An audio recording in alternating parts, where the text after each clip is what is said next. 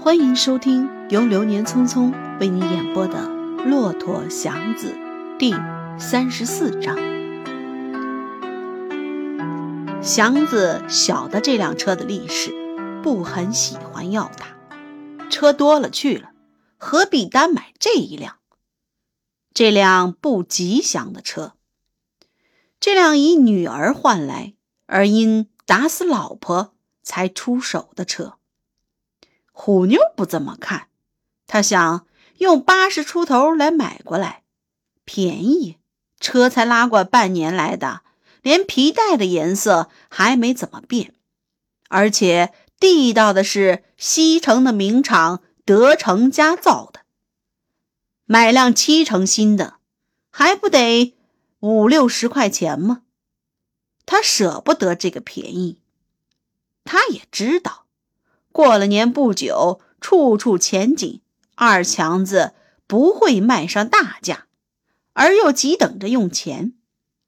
他亲自去看了车，亲自和二强子讲了价，过了钱，祥子只好等着拉车，没说什么，也不便说什么。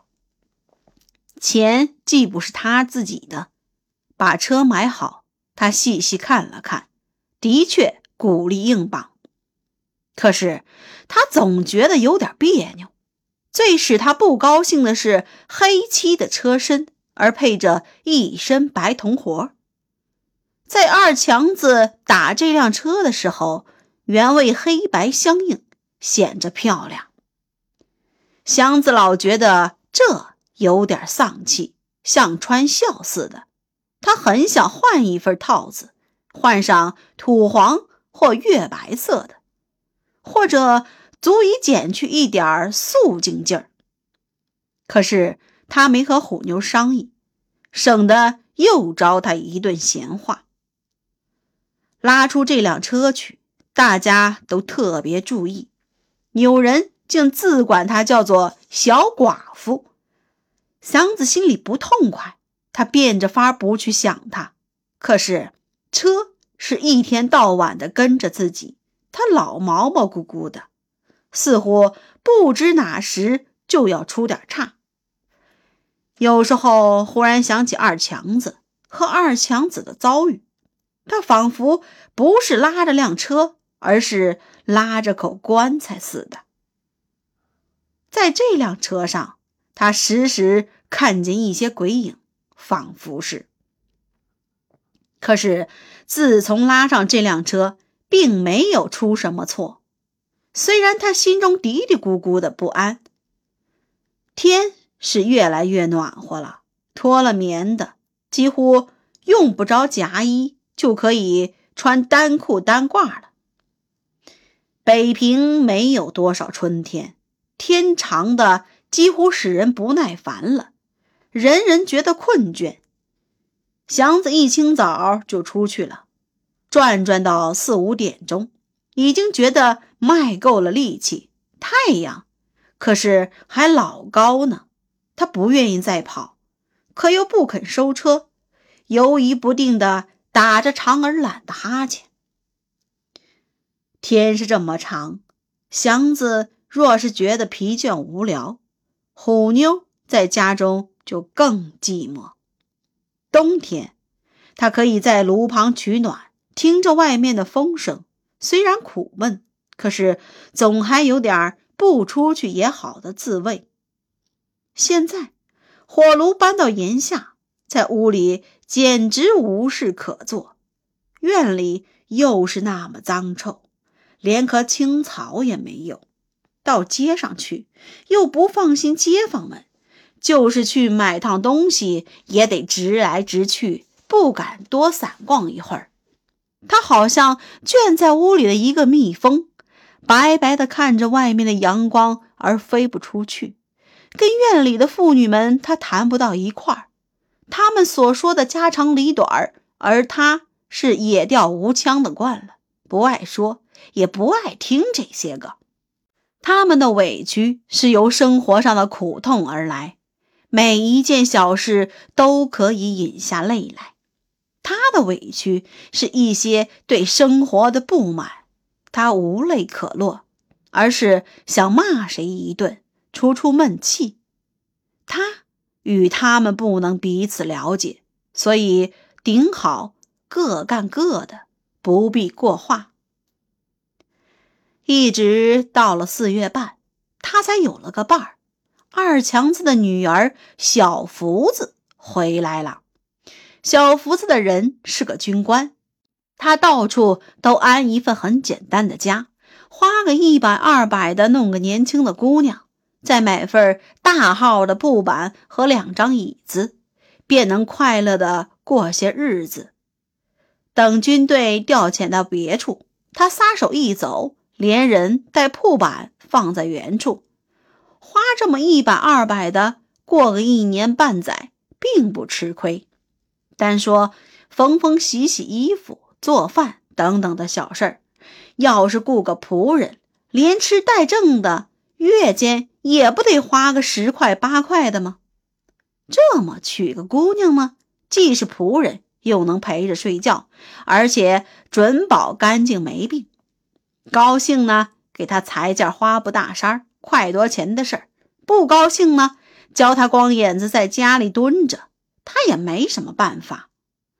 等到他开了差呢，他一点儿也不可惜那份铺板与一两把椅子，因为欠下的两个月房租得由他想法子给堵上，把铺板什么的折卖了，还许不够这笔账呢。小福子就是把铺板卖了，还上房租，只穿着件花洋布大衫戴着一对银耳环，回到家中来。二强子在卖了车以后，除了还上押款与利息，还剩二十来块。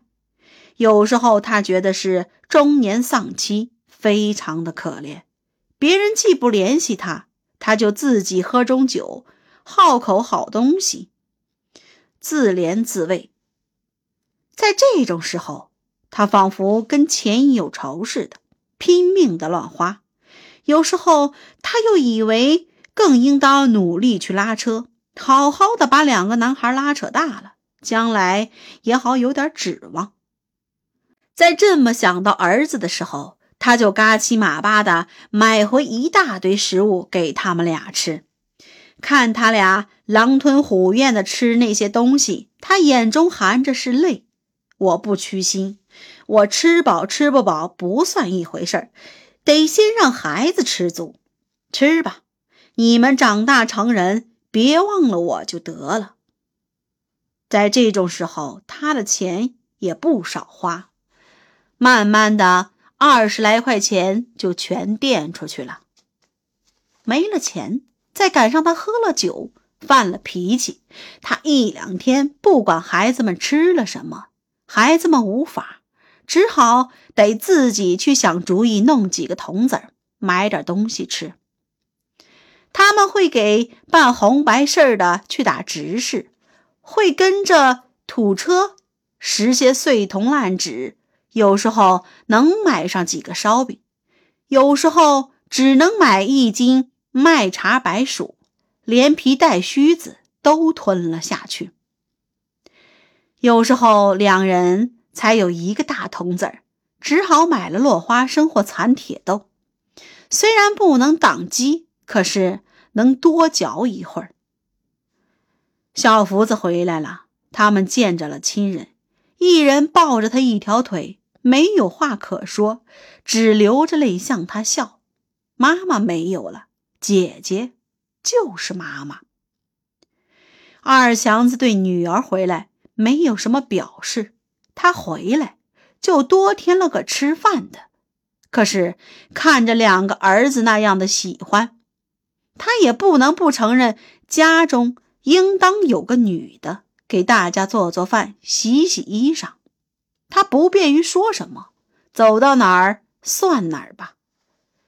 小福子长得不难看，虽然原先很瘦小，可是自从跟了那个军官以后，很长了些肉，个子也高了些。圆脸，眉眼长得很匀挑，没有什么特别出色的地方，可是结结实实的，并不难看。上唇很短，无论是要生气还是要笑，就先张了唇，露出些很白很齐整的牙来。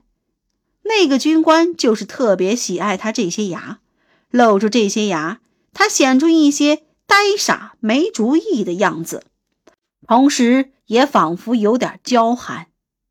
这点神气使他正如一切平而不难看的姑娘，像花草似的，只要稍微有点香气或颜色，就被别人挑到市上去卖掉。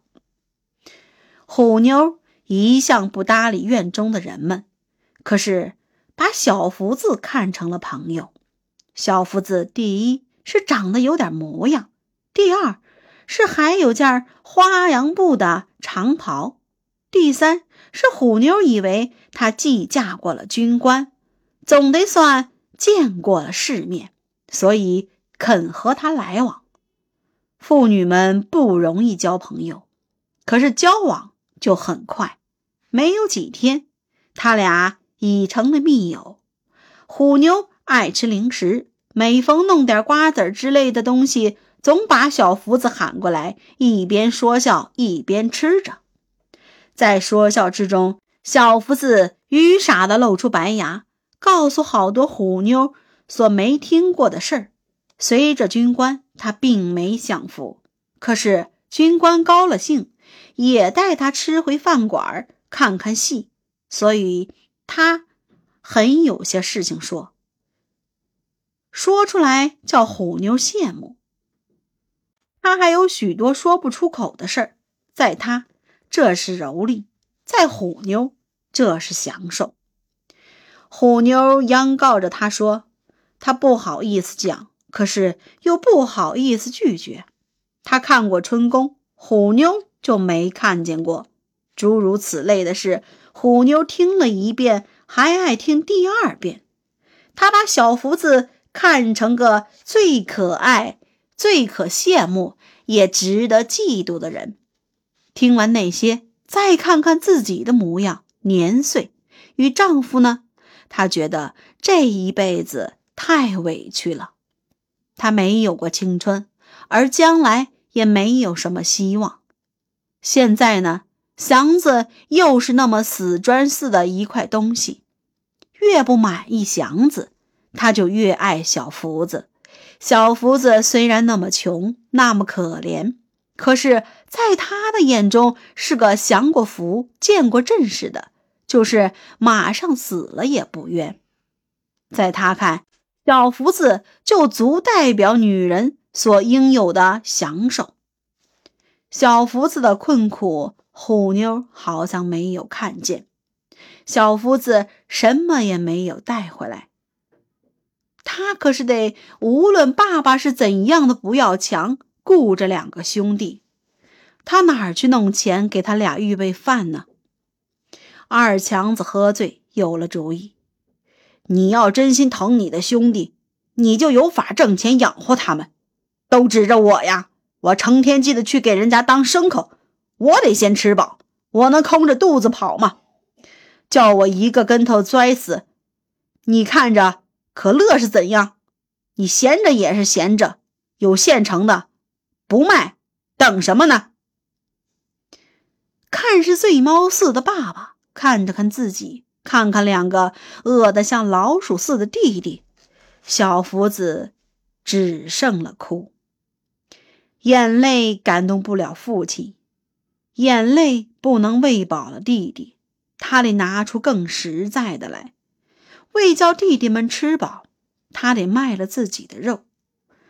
搂着小弟弟，他的泪落在了他的头发上。他说：“姐姐，我饿。姐姐，姐姐是块肉，得给弟弟吃。”虎妞不但不安慰小福子。反倒愿意帮他的忙，虎妞愿意拿出点资本，教他打扮齐整，挣来钱再还给他。虎妞愿意借地方给他，因为他自己的屋子太脏，而虎妞的多少的有个样子，况且是两间，大家都有个转身的地方。祥子白天既不会回来，虎妞乐得帮朋友忙，而且可以多看些，多明白些自己所缺乏的，想做也做不到的事。每次小福子用房间，虎妞提出个条件，需给他两毛钱。朋友是朋友。事情是事情，为小福子的事儿，他得把屋子收拾得好好的，继续劳作，也得多花些钱。难道置买笤帚、簸箕什么的不得花钱吗？两毛钱绝对不算多，因为彼此是朋友，所以才能这样见情面。小福子露出些牙来，泪落在肚子里。祥子什么也不知道，可是他又睡不好觉了。虎妞成全了小福子，也要在祥子身上找到失去的青春。亲爱的听众朋友们，本章播讲完毕，感谢大家的收听。